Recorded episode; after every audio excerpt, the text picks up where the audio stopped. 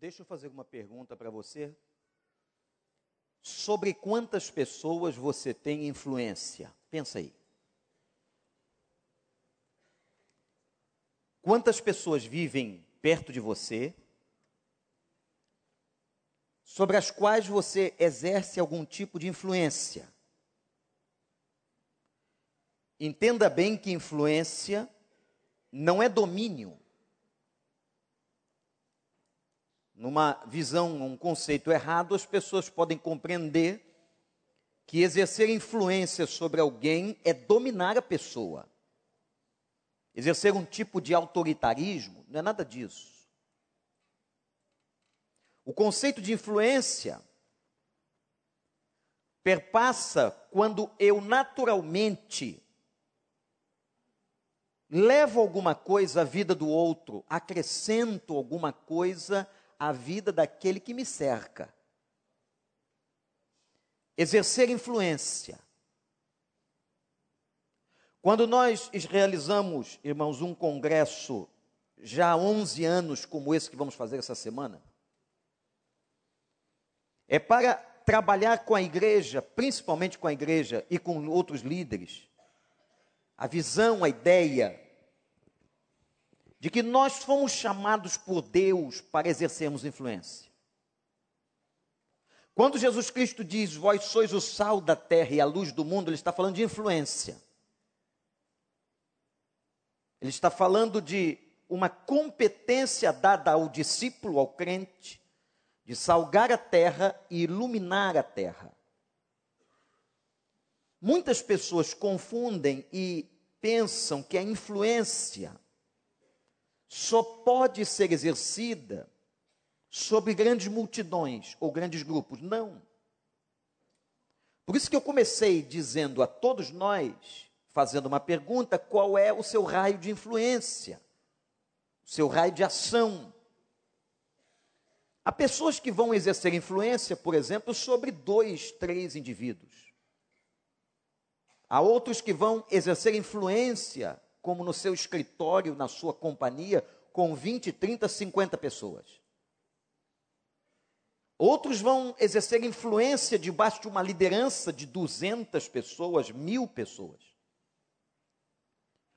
A influência, ela está inata na nova composição de vida do cristão mas ela pode ser exercida de maneiras e formas distintas. E nós vamos neste domingo, irmãos, estudar um pouquinho sobre um dos homens mais influentes da história. Eu digo aqui não da história bíblica, eu estou falando da história da humanidade. Me refiro a Moisés. Moisés hoje é estudado por grandes corporações ele é analisado e tido como exemplo e apresentado a pessoas até que não conhecem Bíblia, que não sabem de nada do que ele fez, que não são cristãs. Quando você analisa a história de Moisés, você vai ver que ele foi um grande influenciador, não apenas porque liderou mais de um milhão de pessoas, mas pela forma e a competência com que exerceu a sua liderança. A influência de Moisés. Nós vamos nos reter ao período antes da travessia do Mar Vermelho. Moisés é um, um homem espetacular, a sua história, a sua biografia na Bíblia percorrem vários capítulos. Mas nós vamos nos deter aos capítulos 2, 3 e 4 de Êxodo. Abra a sua Bíblia. Não vamos ler todos esses três capítulos, mas eu queria ler com os irmãos alguns pontos interessantes da história de Moisés. Vou começar essa mensagem agora e vou terminar de noite. Claro que não diretamente, né, irmãos? Não de uma vez só. Mas eu espero que você esteja aqui hoje à noite, porque hoje é o dia do Senhor, é o dia da igreja, está na igreja, no templo, no local de adoração, na casa de oração, como disse o Senhor. Capítulo 2. Eu começo a ler com vocês do verso 11. Certo dia, Moisés, já adulto, foi ao lugar onde estavam os seus irmãos hebreus e descobriu como era pesado o trabalho que realizavam. Viu também um egípcio espancar um dos hebreus, correu o olhar por todos os lados, não vendo ninguém, matou o egípcio escondeu na areia. No dia seguinte saiu e viu dois hebreus brigando. Então perguntou ao agressor: Por que você está espancando o seu companheiro? O homem respondeu: quem o nomeou líder e juiz sobre nós? Quer matar-me como matou o egípcio? Moisés teve medo e pensou: com certeza tudo já foi descoberto. Quando Faraó soube disso, procurou matar Moisés. Mas esse fugiu e foi morar na terra de Midian. Agora olhem o capítulo 3, seus primeiros versos. Moisés pastoreava o rebanho de seu sogro Jetro, que era sacerdote em Midian. Um dia levou o rebanho para o outro lado do deserto e chegou a Horebe, o monte de Deus. Ali, o anjo do Senhor lhe apareceu numa chama de fogo que saía do meio de uma sarça. Moisés viu que, embora a sarça estivesse em chamas, não era consumida pelo fogo. Que impressionante! Pensou. Porque a sarça não se queima Vou ver isso de perto. O Senhor viu que ele se aproximava para observar, e então, do meio da sarça, Deus o chamou Moisés, Moisés. Eis-me aqui, respondeu ele. Então disse Deus: Não se aproxime, tire as sandálias dos pés, pois o lugar em que você está é terra santa. Eu sou o Deus do teu pai, o Deus de Abraão, o Deus de Isaac, o Deus de Jacó. Então Moisés cobriu o rosto, pois teve medo de olhar para Deus. Disse o Senhor: De fato tenho visto a opressão sobre o meu povo no Egito, tenho escutado o seu clamor por causa dos seus feitores e sei quanto eles estão sofrendo. Por isso, desci para livrá-los das mãos dos egípcios e tirá-los daqui para uma terra boa e vasta, onde há leite e mel com fartura a terra dos cananeus, dos hititas, dos amorreus, dos ferezeus, dos heveus e dos jebuseus. Capítulo 4. Também os seus primeiros versos. Moisés respondeu: E se eles não acreditarem em mim, nem quiserem me ouvir e disserem: O Senhor não apareceu a você? Então o Senhor lhe perguntou: Que é isso em sua mão? Uma vara, respondeu ele. Disse o Senhor: jogue-a no chão. Moisés jogou-a e ela se transformou numa serpente. Moisés fugiu dela, mas o Senhor lhe disse: estenda a mão e pegue-a pela cauda. Moisés estendeu a mão, pegou a serpente e esta se transformou numa vara em sua mão. Disse o Senhor: Isso é para que eles acreditem que o Deus de seus antepassados, o Deus de Abraão, o Deus de Isaac, o Deus de Jacó, apareceu a você. Disse-lhe mais o Senhor: Coloque a mão no peito. Moisés obedeceu, e quando a retirou, ela estava leprosa, parecia neve. Ordenou-lhe depois: Agora coloque de novo a mão no peito. Moisés tornou a pôr a mão no peito, e quando a tirou, ela estava novamente como o restante da sua pele. Prosseguiu o Senhor: Se eles não acreditarem em você, nem derem atenção ao primeiro sinal milagroso, acreditarão no segundo. E se ainda assim não acreditarem nesses dois sinais, nem lhes derem ouvidos, tire um pouco da água do Nilo e derrame-a em terra seca. Quando você derramar essa água em terra seca, ela se transformará em sangue. Que Deus nos abençoe. Irmãos, eu li algumas passagens da história da liderança de Moisés. E eu quero dizer para você que uma pessoa de influência tem escola. Você não pode dar aquilo que você não tem. A vida e na vida, os nossos frutos as nossas competências, elas são, na verdade, um reflexo de tudo que foi construído. tudo que nós aprendemos na vida, todo o processo educacional, seja em casa, no colégio, na rua. Moisés foi um homem de grande influência. E eu quero mostrar aos irmãos as quatro principais escolas pelas quais Moisés passou. Mas atenção, gente. Moisés era egípcio. Tem muita gente que não lembra disso. Moisés nasceu no Egito. Apesar de ser filho da tribo de Levi, legitimamente judeu, nascera em território egípcio. Se tornou esse líder fantástico, cuja influência é estudada até os dias de hoje. Olhe para mim. Ele tira um grupo de escravos, ele tira um grupo de escravos de um dos maiores impérios da história da humanidade e o conduz até as portas da terra prometida e ajuda a que este grupo de escravos se transforme numa nação. Um grupo de escravos pobres, opressos, sofridos, miseráveis. Entende por que Moisés é um dos maiores nomes da liderança e da influência? Ele pega um punhado de pessoas doentes, oprimidas, magras, sofridas, desnutridas, e conduz essas pessoas, e eram mais de um milhão de pessoas, até as portas da terra prometida que Deus havia anunciado. Que homem fantástico, que competência. Mas quais foram suas escolas? Quais foram as escolas pelas quais esse homem passou para exercer tanta influência? Anote a primeira. A primeira escola que ele passou foi a casa de Faraó.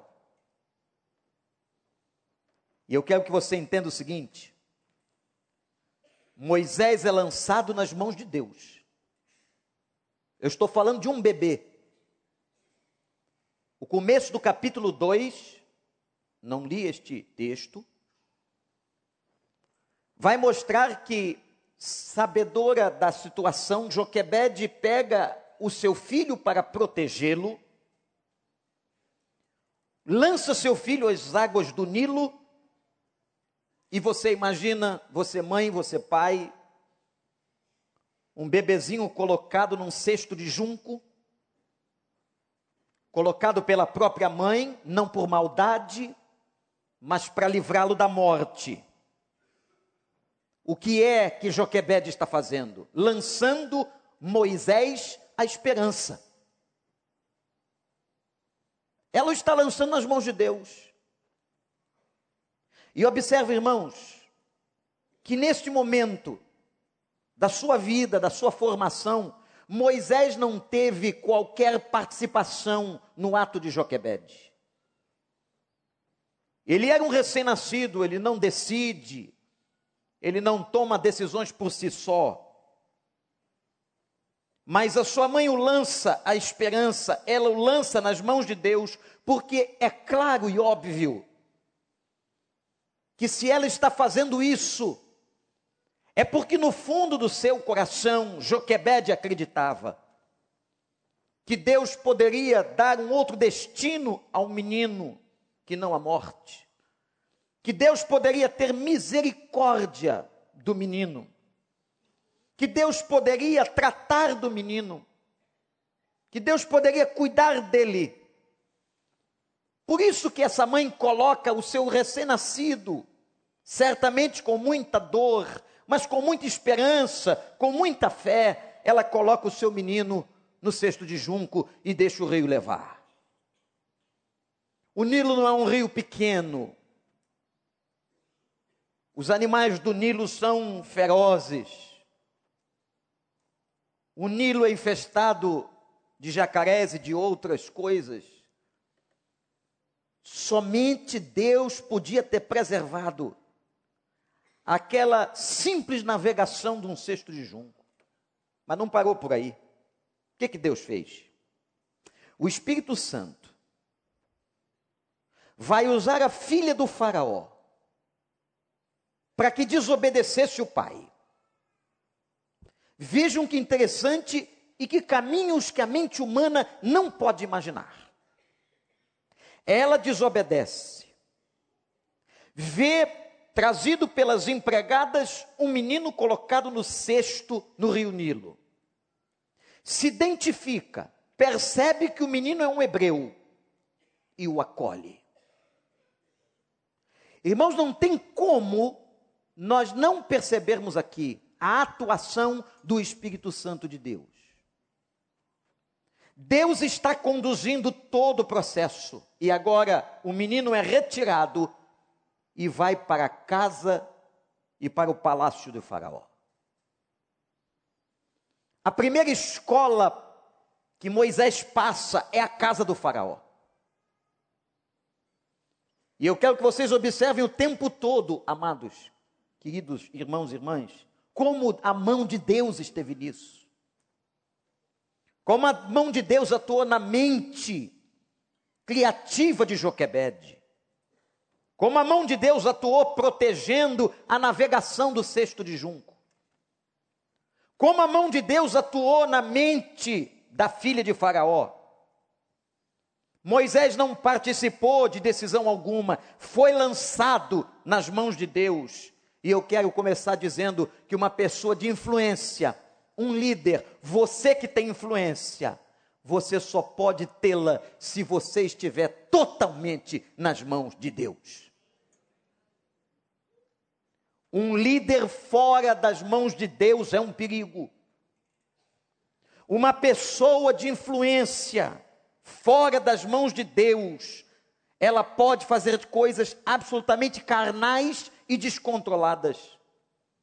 Se você quer ser uma pessoa de influência, na vida daquele homem, daquela mulher que trabalha com você, que mora perto de você, que participa do seu grupo de academia, do seu grupo de estudos, se você quer ser uma pessoa de influência, clame ao Senhor e se coloque nas mãos de Deus, porque quando nós estamos nas mãos de Deus, Deus começa a trabalhar na nossa vida, mesmo quando nós não imaginamos e da maneira que jamais imaginaríamos. Louvado seja o nome do Senhor. Coloque-se nas mãos de Deus. Agora Moisés vai crescer e vai começar a ser infiltrado na casa e na cultura da vida do palácio de Faraó. Observe o que Deus está fazendo aqui, irmão. Observe, igreja. Moisés agora é educado e cresce dentro da cultura do palácio de Faraó aprende a língua egípcia, aprende os costumes egípcios, aprende a culinária egípcia, aprende o jeito de ser um egípcio. Mas aprende uma outra coisa, muito interessante. Ele aprende com a postura de um grande líder. Irmãos, não podemos negar que, apesar de todas as coisas terríveis que este homem cometeu, este Faraó era um grande líder para o povo do Egito. Deus lhe coloca do lado dele. Eu quero fazer uma pergunta a você aqui. Você tem sido colocado por Deus sem que tenha pedido do lado de quem? Quais são as pessoas de liderança que lhe influenciam. Que mente lhe influencia? Que postura lhe influencia? O que está acontecendo aqui é que Deus permite que agora Moisés conheça o estilo de liderança de um grande líder. Mas deixa eu fazer uma observação aqui. Há uma diferença em ser um líder grande e um grande líder. Tem líderes que são grandes. Eles são centrados neles mesmos. Eles até lideram um grande número de pessoas, mas não significa necessariamente que se tornarão ou se tornaram grandes líderes. Ele é apenas um líder grande. Os grandes líderes, as grandes pessoas de influência, elas trazem um significado na direção das coisas de Deus, dos projetos de Deus, da cultura de Deus, da visão de reino. Um grande líder conduz as pessoas a viverem debaixo da graça. Pode ser um líder grande, mas pode não ser um grande líder. Moisés está sendo preparado para a liderança. Deus prepara seus líderes. Deus prepara seus líderes. Eu não sei como foi a sua vida, como é que aconteceu. Você talvez tenha caído numa situação difícil, numa família disfuncional, numa situação complexa. Eu quero dizer uma coisa para você. Você tem influência. Desde o ventre de tua mãe, Deus sabia o lugar que você ia nascer, sobre que família você estaria, de que nome ou que nome você levaria no teu sobrenome. Deus sabia onde você estaria posicionado, qual seria a tua língua, tua cultura, teus hábitos. Deus tem controle, como disse o profeta Jeremias, desde o ventre de tua mãe, eu teci a tua vida. O Senhor trabalha na vida daquele que crê, o Senhor trabalha na vida daquele que ele chama, o Senhor protege aquele que ele está preparando para exercer influência. Talvez Deus te colocou em lugar inimaginável. Certa vez, conversando com um líder, ele disse o seguinte: Ah, se eu tivesse nascido em outra casa, eu seria um líder melhor. Tinha uma outra pessoa conosco que disse assim, eu estava ouvindo a conversa, participando como ouvinte.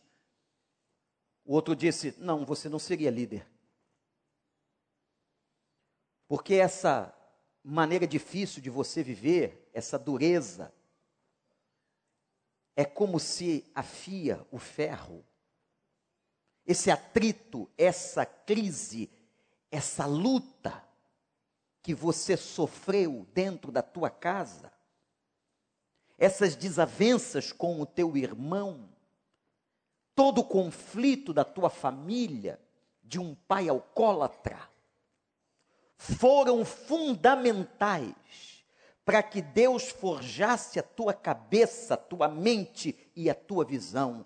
Às vezes, irmãos, nós nos lamentamos por situações caóticas pelas quais passamos na infância, mas às vezes Deus está propositalmente tratando e deixando que você passe por aquele vale, porque ali está se estabelecendo uma escola.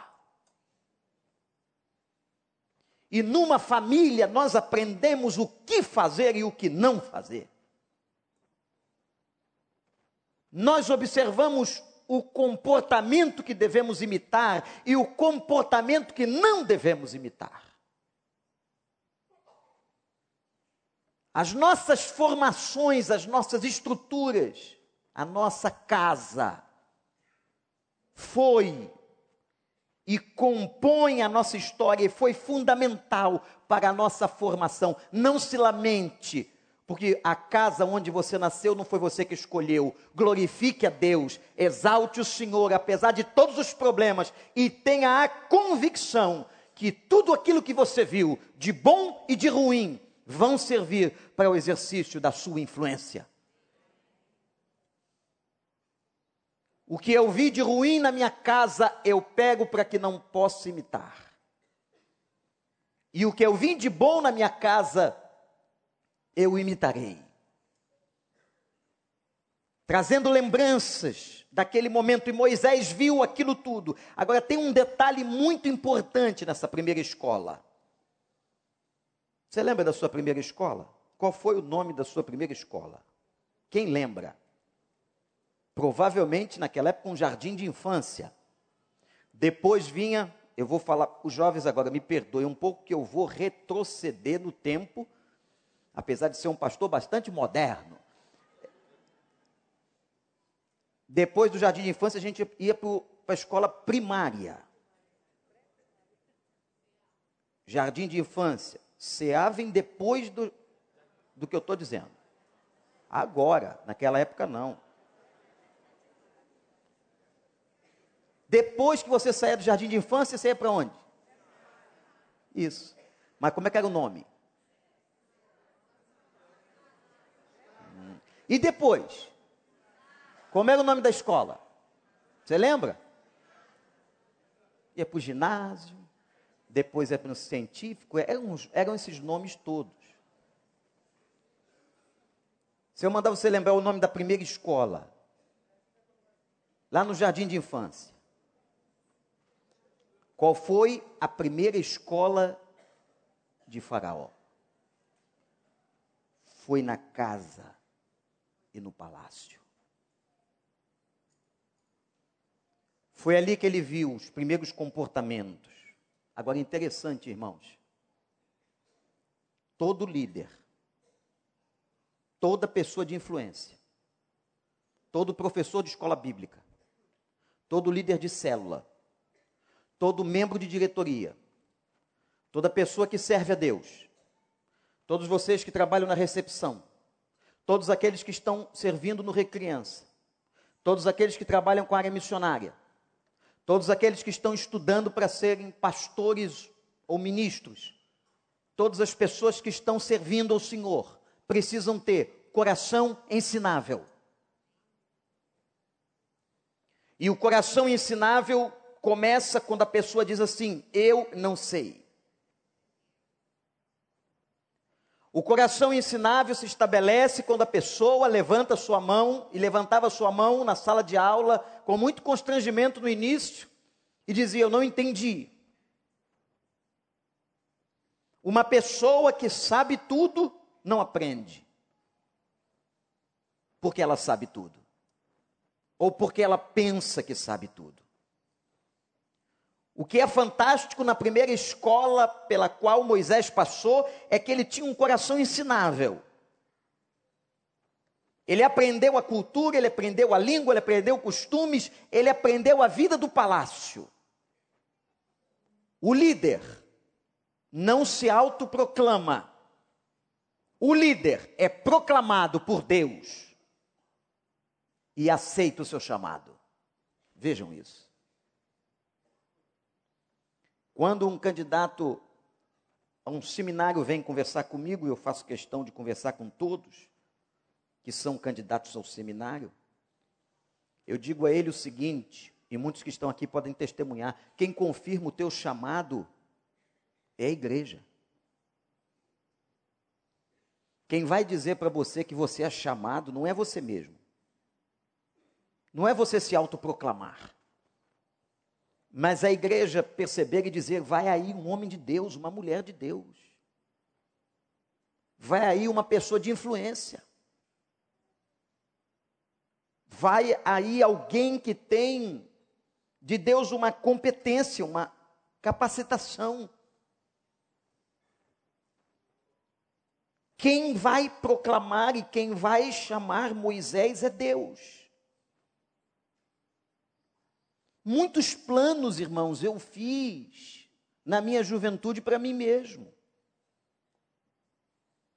Mas eu tive um momento, uma convicção de que Deus me chamava para fazer o que eu estou fazendo. E não tem nada melhor na vida do que você fazer o que está fazendo e tendo consciência de que Deus está aprovando. Aquela foi a primeira escola de Moisés. Como é importante a primeira escola.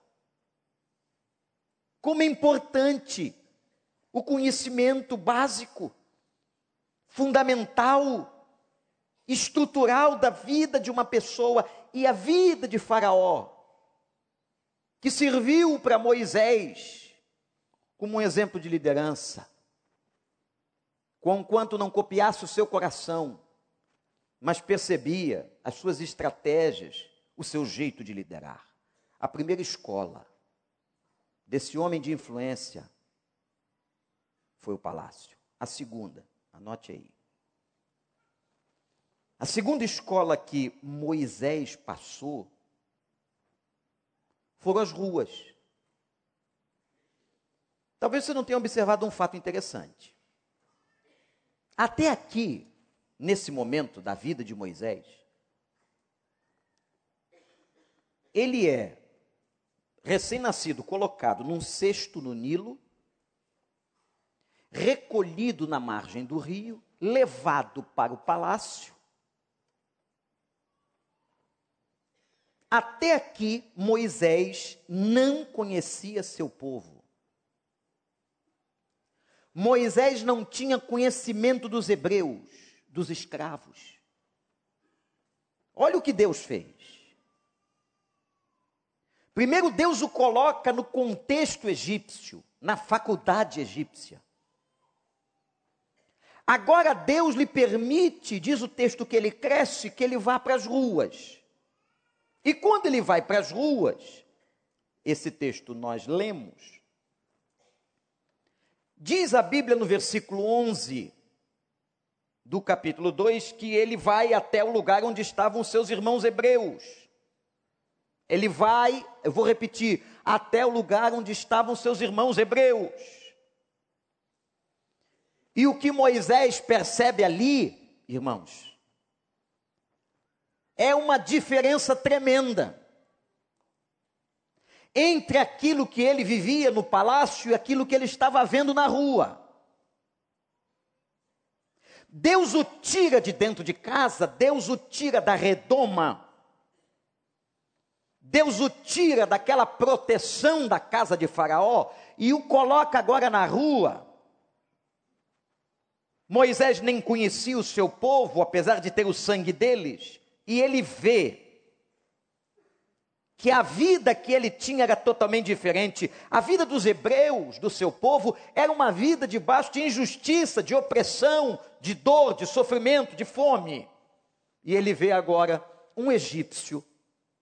Ele era egípcio, ele nascera naquela terra, ele vê um egípcio maltratando um hebreu. A Bíblia mostra que Moisés fica indignado. Observem como Deus vai forjando a mente de uma pessoa de influência. A indignação de Moisés ao ver a injustiça com um hebreu, sangue do seu sangue, Diz a Bíblia que ele olha para a direita, para a esquerda, não vê ninguém. Parece que Moisés é um homem forte. Ele mata o egípcio. Eu estou falando aqui, presta atenção, eu não estou trazendo um conto de uma ficção, eu estou trazendo os relatos bíblicos sobre a vida de um dos líderes mais importantes da história que no relato da vida deste homem, agora nós lemos que ele mata uma pessoa.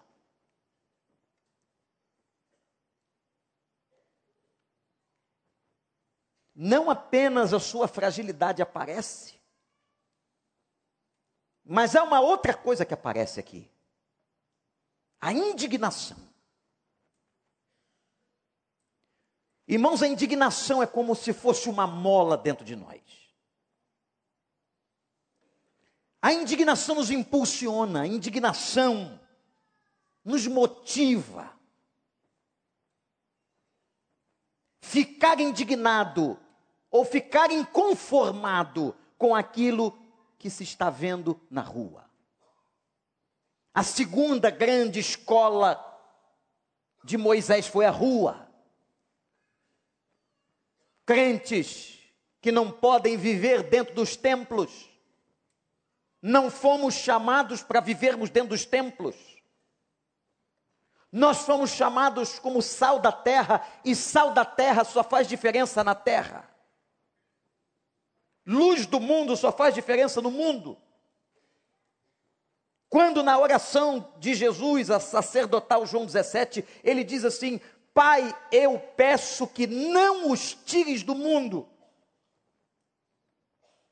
Por um grande tempo, a igreja foi uma igreja alienada.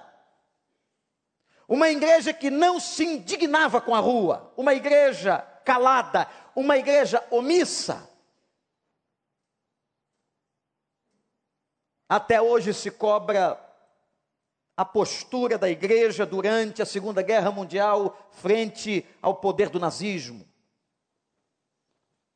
Até hoje se cobra a postura da igreja diante de tantos movimentos em que a igreja se calou, movimentos históricos importantes, e que nós não tomamos qualquer posicionamento, qualquer medida essa indignação de Moisés, esta revolta pela injustiça que ele vê, aquele hebreu sofrendo, sangue do seu sangue, vai lhe motivar e vai ser a base da construção do seu ministério.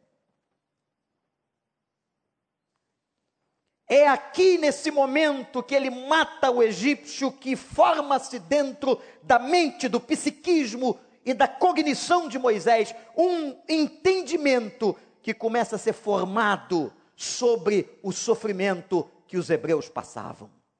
Até agora ele não sabia, ele era garotinho do apartamento de Faraó. Como a gente diz, garotinho que solta pipa no ventilador, que joga bola de gude no carpete. Coisa antiga, não é? Filhinho de papai, Patricinhas de Ipanema. Desculpe se o seu nome é esse. É só uma referência. De muitos que são criados nas suas redomas, que não têm qualquer vínculo com o mundo real, que não são preparados para viver a vida. Indignação foi o primeiro movimento psicológico cognitivo de Moisés aonde se começa a formar a consciência de que ele precisava fazer alguma coisa. Eu quero dizer uma coisa para você, olhe para mim. Você só vai fazer alguma coisa por alguém ou por você se você se sentir indignado. Se você sentir que você pode, que existe ali um núcleo de sofrimento, de injustiça, tem que haver uma empatia quando eu começo a sofrer ou sentir a dor do sofrimento do outro. A notícia se espalhou. Olha como é que Deus age. E chega a notícia no palácio do Faraó de que o filho adotivo da casa mata um egípcio. Inadmissível. Não venham me dizer que Faraó não sabia que ele era hebreu. Talvez não soubesse no início. Mas depois ele bem sabia quem estava ali dentro. Talvez não muito feliz, mas agora ele recebe a notícia que aquele hebreu mata um conterrâneo do Faraó. E diz a palavra que Faraó agora quer matá-lo. E ele foge. Ele sai do palácio e vai para Midian. Continua na rua, indignado, Irmãos, ele foge e vai embora do ninho.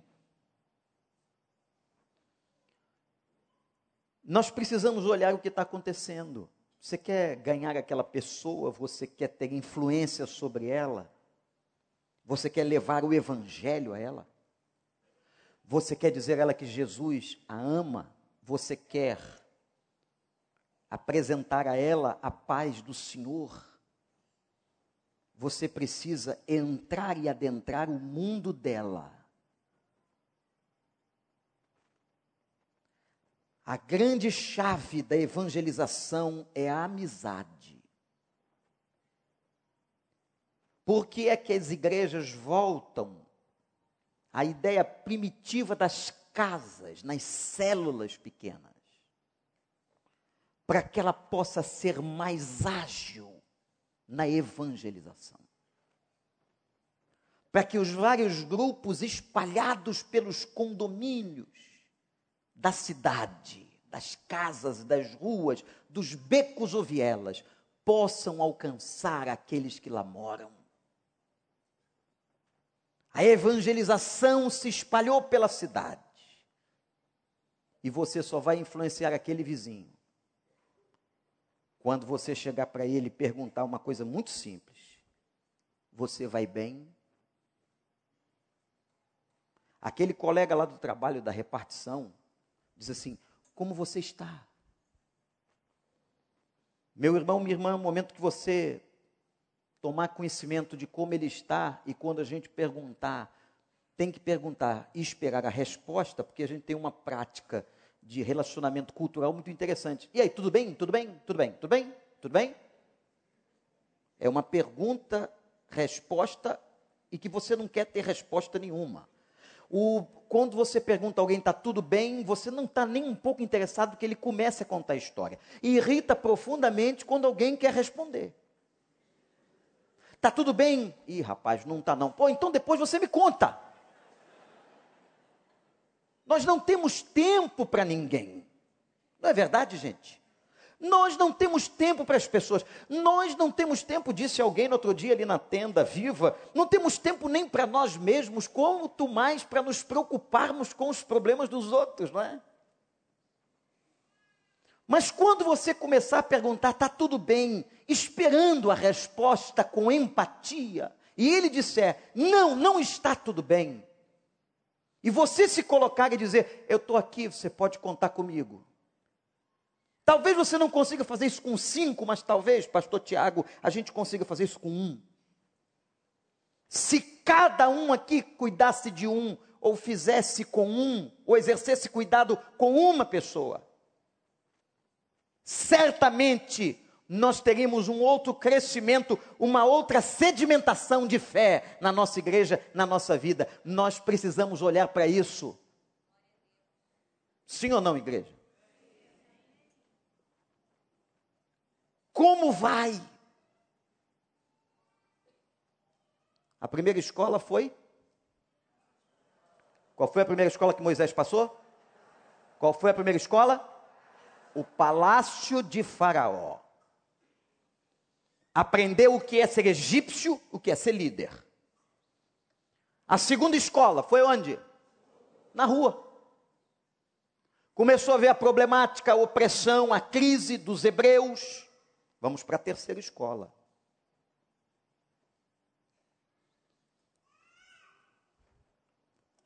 A terceira escola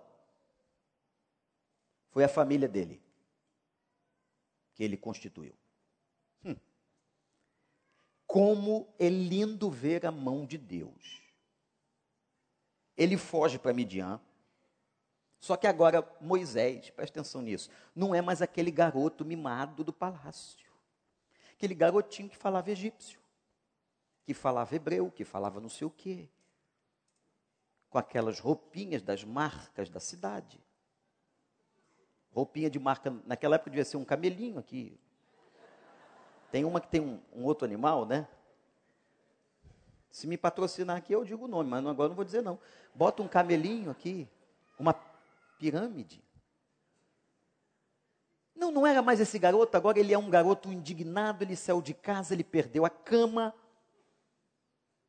Ele ficou em crise com o que ele viu. Ele chega em Midian. Agora ele está valente. Está indignado, está atrevido. E ele vê sete meninas. Oh. Já rapaz, hormônio também funciona em profeta?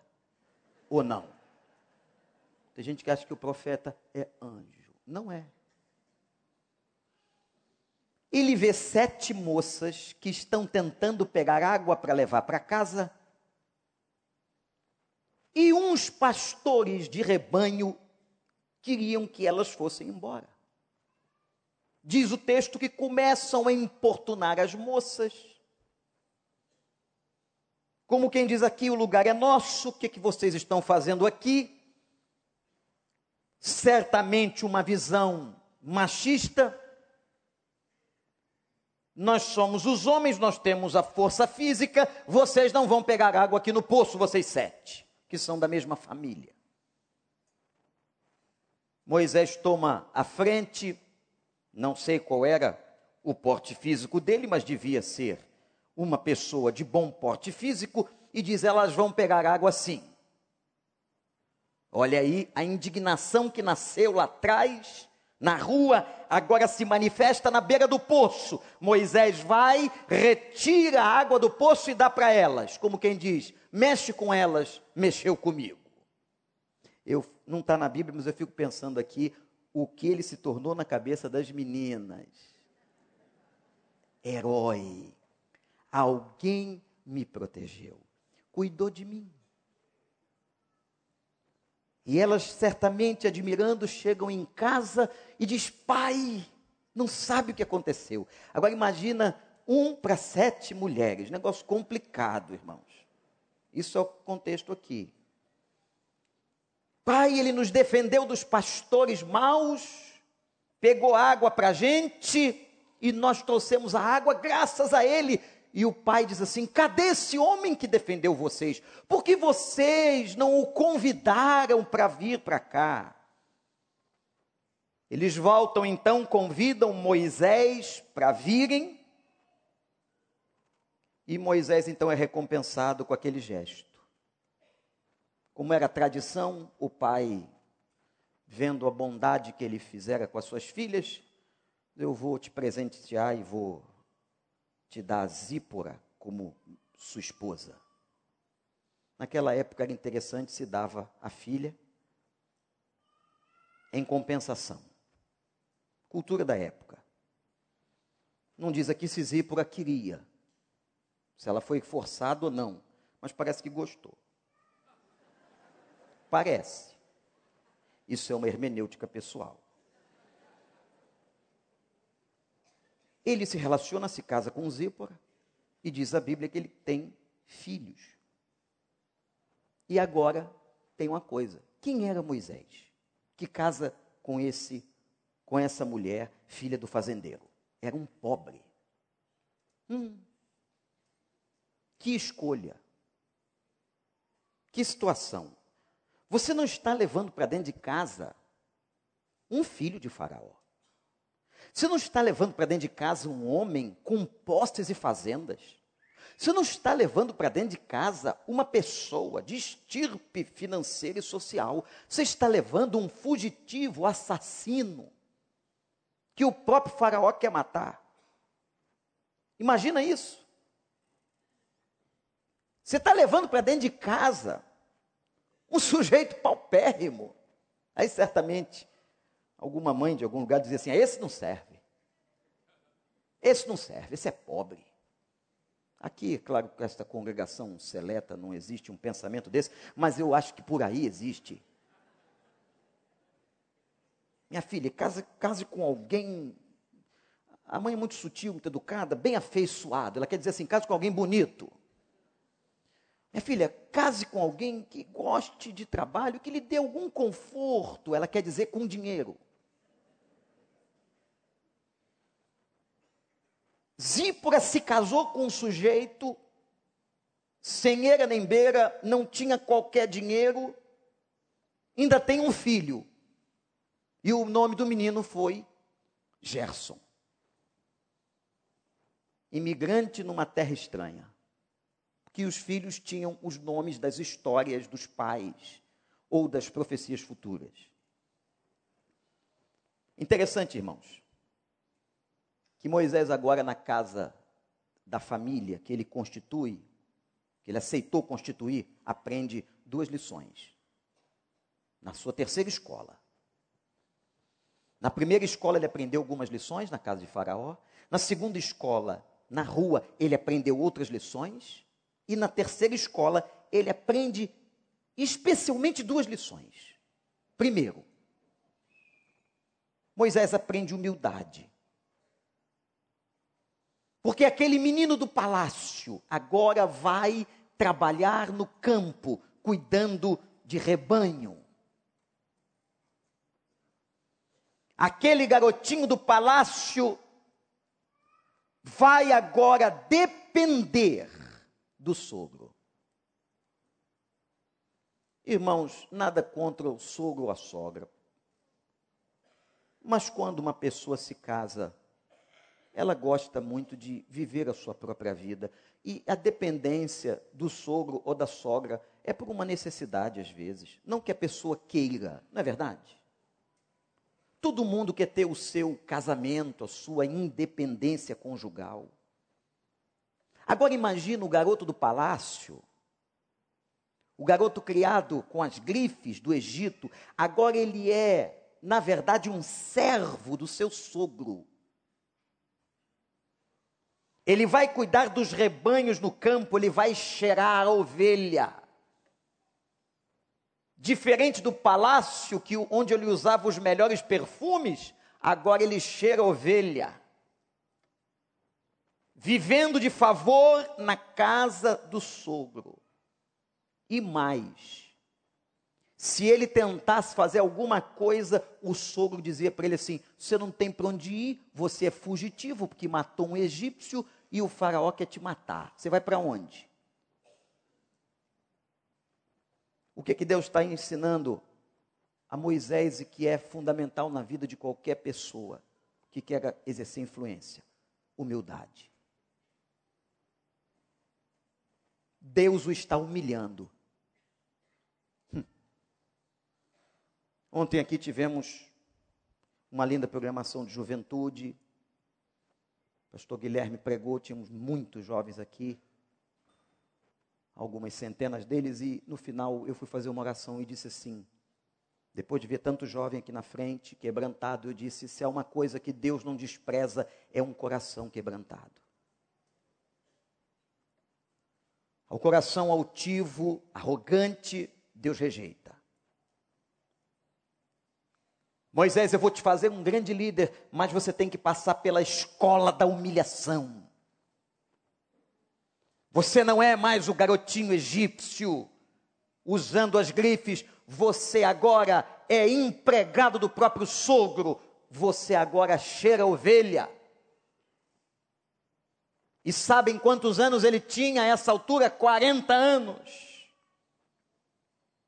40 anos, não era um garotinho de 18, 20 e poucos anos, não. 40 anos ele vai para lá servir. Dentro de casa, dentro da família, ele aprendeu sendo humilhado. Talvez você passe algumas humilhações dentro de casa. Não me pergunte por quê. Mas eu quero dizer a você que você transforme todo esse aprendizado humilhante em algo positivo para o reino e para a glória de Deus. Que você seja uma bênção na vida de alguém, que esse aprendizado de ser esmagado, humilhado, sirva para que você edifique e abençoe a vida de uma outra pessoa, em nome de Jesus. Deus às vezes nos deixa humilhar, passar por humilhação, para a gente aprender humildade. Se não fossem os nossos problemas, nós seríamos extremamente arrogantes. Se não fossem as nossas lágrimas e as nossas dores, nós nos acharíamos, pela nossa natureza caída, os donos do mundo. Mas Deus deixa, gente, Deus deixa. A lágrima vir, a dificuldade, o problema, até a doença, para mostrar a você e a mim que nós somos pó da terra, que nós não somos nada e que nós dependemos do Senhor. E quando você vai dizer a um igual a você, a um outro ser humano, você pode tratá-lo com amor, com graça, com misericórdia, porque você está passando coisas semelhantes. A Bíblia fala de ministração uns aos outros.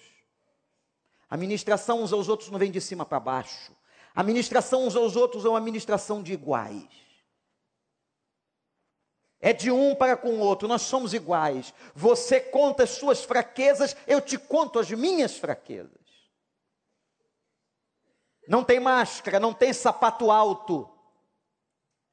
Não, Deus às vezes, dentro da família, nos ensina humilhação. Mas essa humilhação, pode ter certeza, pode nos servir para que sejamos melhores. Louvado seja o nome do Senhor.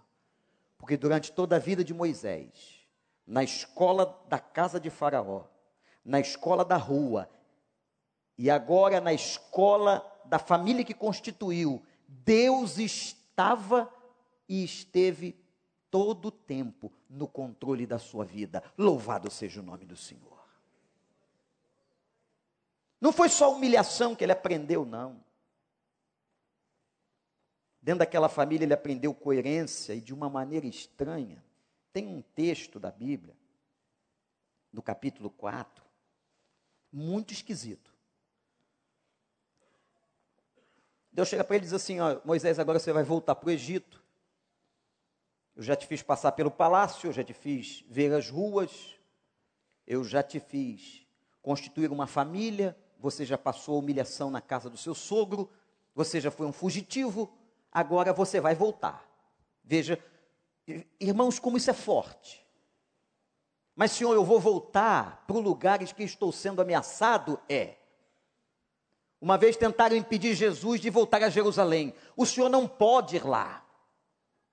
Herodes e as autoridades estão esperando que o Senhor apareça para lhe prender. E Jesus disse: importa caminhar, importa continuar, importa cumprir os desígnios de meu Pai, importa que eu vá. Diga a Herodes, aquela raposa, que eu estou chegando, sem medo. Não deve haver medo para exercermos os propósitos de Deus e a vontade de Deus. Não tenha medo, meu irmão, minha irmã, de ir para o lugar onde Deus está te chamando, porque se Deus está te chamando, Ele vai te honrar e vai te abençoar. Vá, vá a este apartamento, vá a esta pessoa, vá aquele que está sofrendo, vá para onde Deus está te chamando, use tudo que Deus te deu, Deus te honrará e Deus vai glorificar o nome dEle através da tua vida. Você crê nisso? Quando ele obedece a Deus e vai voltando, acontece um negócio esquisito. Capítulo 4. A volta de Moisés ao Egito.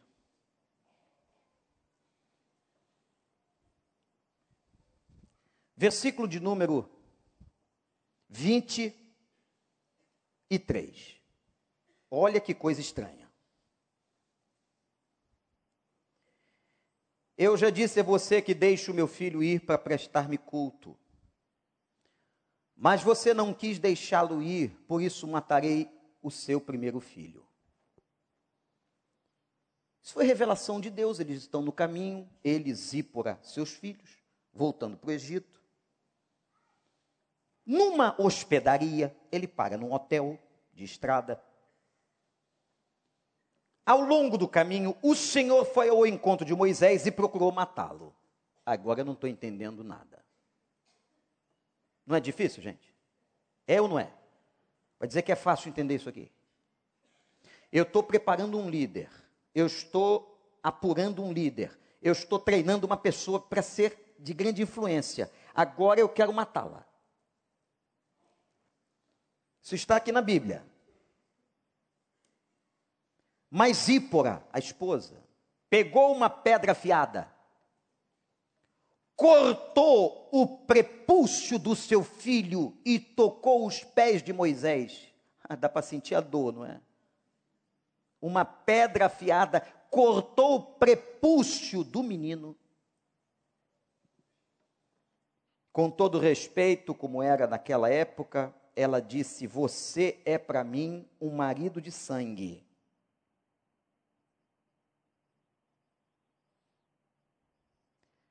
Ela disse, verso 26, marido de sangue, referindo-se à circuncisão.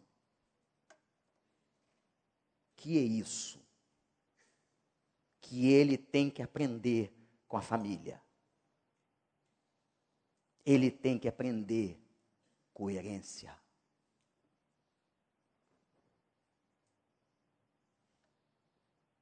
Moisés você não será um grande líder se não for coerente.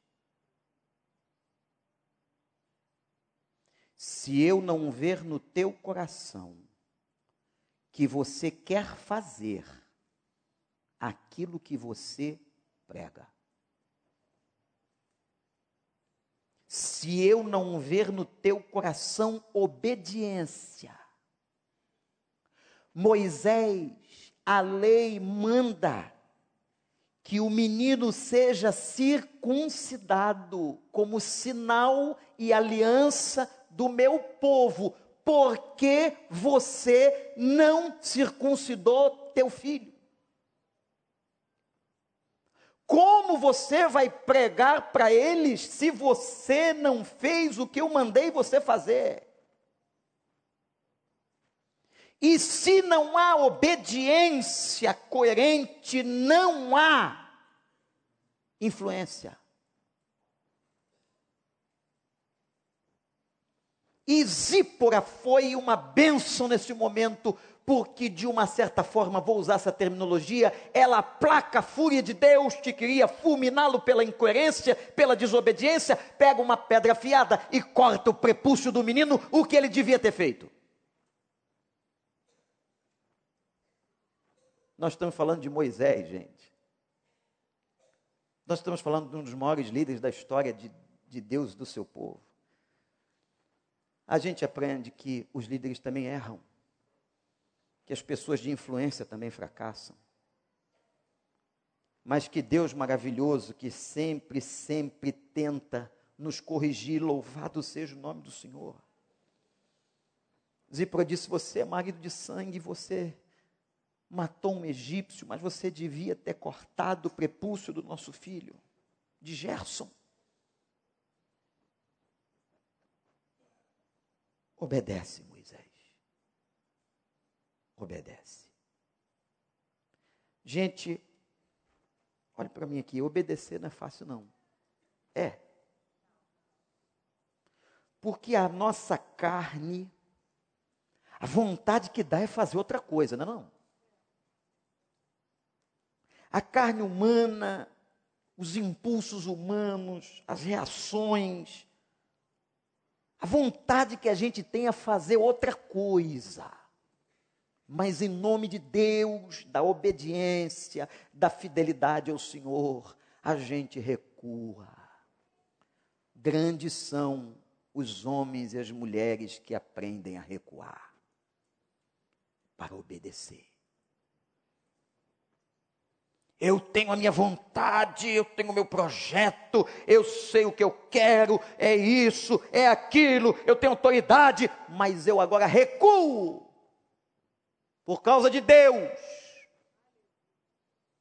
por causa do seu propósito, por causa da sua vontade, eu quero obedecê-lo, eu quero agradá-lo, e por isso não vou fazer aquilo que a carne me chama para fazer. É isso que Deus pede de nós. E por favor, não pense que essa palavra está destinada a pastores, líderes mor da igreja, não é nada disso. Essa palavra está direcionada a você, pessoa de influência. A você que quer ter uma vida coerente, que agrade. Foi naquele hotel, na rua, voltando para o Egito, no meio da sua família, que Moisés aprendeu a coerência. Circun, faz a circuncisão de teu filho, como mandei. Como ele aprendeu naquela escola, da família que constituiu. Como ele aprendeu, gente? Primeiro, em lugares de humilhação. Depois, com essa experiência. Às vezes a gente não quer perdoar, mas por obediência perdoe. Às vezes nós não temos mais paciência, mas por obediência seja longânimo. Às vezes a gente não crê mais, por obediência continue crendo. Às vezes a gente sente ódio, mas por obediência ame. Às vezes nós não temos compaixão, mas por obediência, sinta misericórdia. Não dá para ter influência se a gente, entendo a figura de linguagem, não circuncidar Gerson. A palavra de Deus para você agora. Não é agradável circuncidar um menino. Não é bom, não é bonito. É doloroso. É dolorido. É estranho mas a obediência. Tem muita coisa estranha. Muita coisa estranha que a gente tem que fazer. Muita coisa na contramão da natureza humana. Muita coisa na contramão de onde a sociedade vai. Mas que a gente diz assim: Senhor, eu não estou entendendo nada, mas eu vou obedecer essas três escolas: a casa de Faraó, as ruas, a família que ele constituiu, foram forjando o caráter deste homem de influência. A quarta escola, e talvez uma das mais amplas, eu só vou falar hoje de noite, porque não dá tempo mas é uma escola extraordinária. Você entendeu por que, a gente faz o summit aqui agora? Por que, essa igreja sempre investiu? Por que, eu tô, nós estamos aqui conclamando você, vem, vem, vem. Porque é o momento de Deus nos ensinar tudo isso, nos ensinar essas coisas, para que você seja uma pessoa de grande influência. Grande influência na vida daqueles que vivem com você, na vida da tua família, na vida dos teus colegas de trabalho, na vida dos teus vizinhos, grande influência. Vamos orar, fique em pé, feche os seus olhos. Isso não é senha para que ninguém saia. Queria que você pensasse agora nas escolas que Deus tem te colocado. Feche seus olhos e ore. Eu tenho certeza que todos nós que estamos aqui passamos por essas escolas. A nossa redoma de proteção, nossos palácios, a escola da rua, quando te jogaram na rua, quando você foi para a rua, e você começou a ver com indignação a miséria e a injustiça, e todo sofrimento que é a verdade desse mundo. Eu tenho certeza que você também tem uma escola dentro de casa. Seja você que é casado ou você que é solteiro. Agora eu quero que você leve para casa uma coisa, irmão. Agora em oração. Todas essas escolas.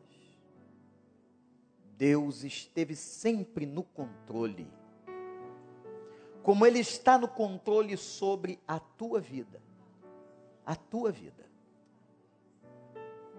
Como Ele está no controle sobre você. Como Ele está no controle. E dizendo a você, filho, filha, eu quero te usar como uma pessoa de grande influência. Por isso eu te passo e faço te passar por essas escolas por essas dores, por esses momentos estranhos, por essas coisas que você não compreende. Eu estou no controle, tentando fazer de você melhor, para que você tenha uma grande influência.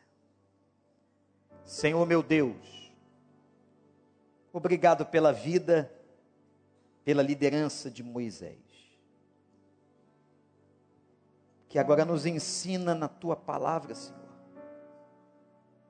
Teu Espírito nos mostra o quanto a sua vida foi testada, foi muitas vezes dolorida, sofrida. E tudo isso aconteceu antes dele começar o movimento de libertação. Pai, obrigado que o Senhor prepara a gente. Que quando o Senhor escolhe, o Senhor também prepara. Louvado seja o teu nome. O Senhor não nos deixa sozinhos. E eu sei que o Senhor agora está falando com cada um aqui hoje, dizendo a nós que tu queres nos usar como grande influência